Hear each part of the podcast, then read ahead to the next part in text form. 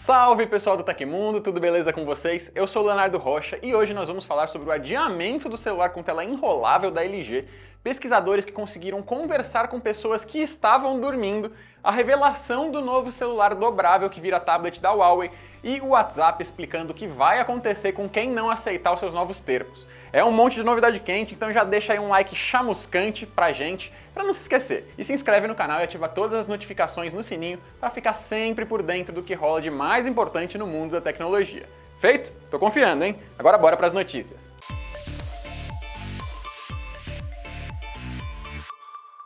A LG deve adiar o lançamento do seu celular LG Rollable. Segundo o Yonhap News, a empresa teria dito ao fornecedor de telas BOE e outros fornecedores para colocar o desenvolvimento do smartphone em espera. Antes disso, o lançamento estaria previsto para março desse ano. O dispositivo faz parte do projeto Explorer da LG, um portfólio de smartphones com novos formatos que também inclui o LG Wing, com a sua tela giratória. Como demonstrado na CES 2021, o LG Rollable tem a forma e o tamanho de um smartphone padrão. No entanto, se o usuário precisar de mais espaço, a tela desenrola para um formato quase do tamanho de um tablet. O relatório divulgado pelo Yonhap surgiu em meio a rumores de que a LG não tem mais um plano concreto para o lançamento do dispositivo. Além disso, em janeiro desse ano, a empresa mandou um e-mail aos seus funcionários afirmando que todas as possibilidades estão abertas para o futuro do seu negócio de smartphones, o que teoricamente incluiria a possibilidade de venda da divisão. No entanto, o CEO da empresa, Bong Seo-kwon, esclareceu que não havia a intenção de vender o seu negócio de celulares. Agora, vamos esperar para ver quando vai ser o lançamento do celular enrolável da LG.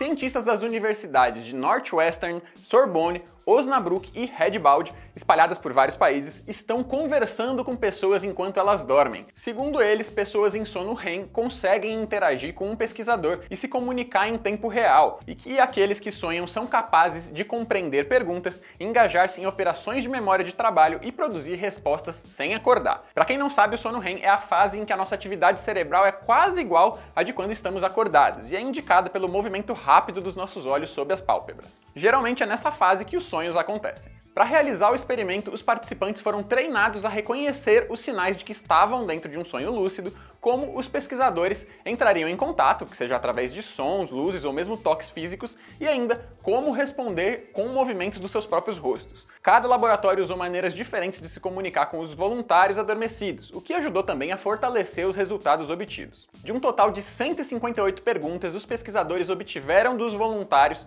adormecidos respostas corretas em quase 19% das vezes e erradas para cerca de 3% das perguntas. Não houve clareza em quase 18% das respostas e o restante das tentativas não teve resposta nenhuma. Depois de acordados, os voluntários descreviam com o que tinham sonhado. Alguns lembravam de terem sido chamados, um dos participantes ouviu pelo rádio do carro onde sonhou estar a voz de um dos pesquisadores pedindo para que ele resolvesse um problema de matemática, enquanto o outro, numa festa de amigos, escutou o pesquisador como se fosse o narrador de um filme, perguntar se ele falava espanhol. Os estudos continuam, mas já resultaram na criação do aplicativo Lucid para Android, que ensina quem quiser aprender como ter um sonho lúcido, que é quando você sabe que está sonhando.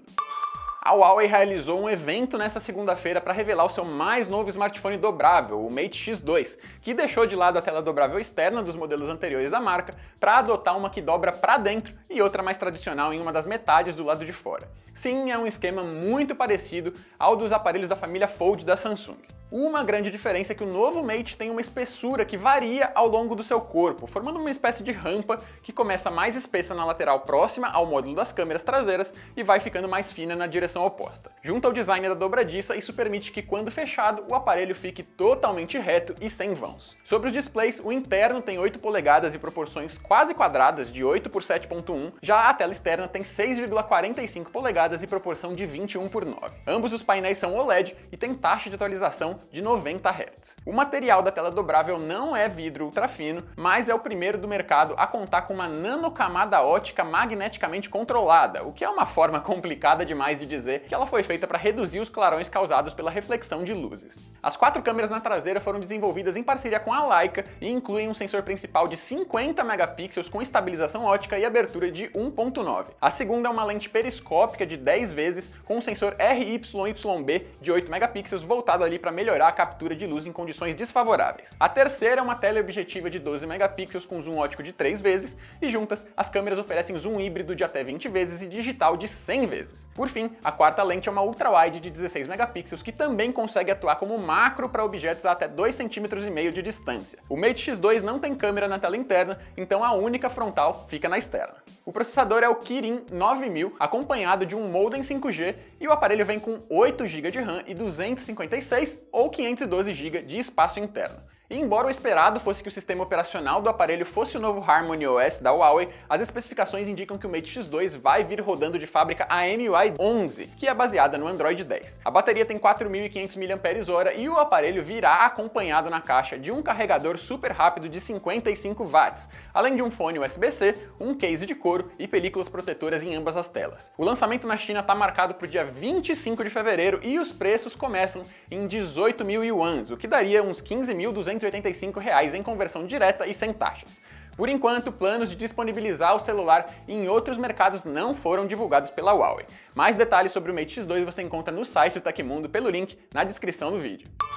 Depois de adiar a implementação de novos termos de privacidade, o WhatsApp voltou a tocar no assunto agora. A companhia já anunciou o novo prazo de aceite da política, que entra em vigor em 15 de maio desse ano, e agora detalhou o que acontece com quem se recusar a acatar as regras. Basicamente, a conta permanece ativa com grandes limitações. Depois de algumas semanas, o usuário ainda receberá chamadas e notificações, mas será proibido de enviar ou receber mensagens de texto, ou seja, terá o principal recurso do app de bate-papo bloqueado. A limitação das funcionalidades está relacionada aos termos de serviço e política de privacidade do WhatsApp, que foram revisados e atualizados com novidades em relação à coleta de dados durante a interação com contas comerciais. A polêmica gerada sobre o assunto foi grande a ponto de que o mensageiro teve que adiar a implementação da função, que já deveria ter começado em fevereiro. O WhatsApp também vai exibir telas explicando os efeitos exatos dos novos termos antes de forçar você a aceitar. Os usuários podem aceitar os termos de privacidade depois de 15 de maio, mas a partir dessa data as consequências a quem não tiver concordado antes já podem ter entrado em vigor. Então fica ligado aconteceu na história da tecnologia. Em 22 de fevereiro de 1999 era inaugurado o First Internet Bank of Indiana, que, como o nome indica, foi o primeiro banco com serviços completos a funcionar somente por meio da rede. Antes de encerrar, eu vou adicionar aqui a notícia de que depois de 28 anos de carreira e uma grande presença na minha vida, o Daft Punk anunciou o fim da dupla. Não é novidade de tecnologia ou ciência, mas isso me deixa triste e eu resolvi compartilhar aqui com vocês hoje.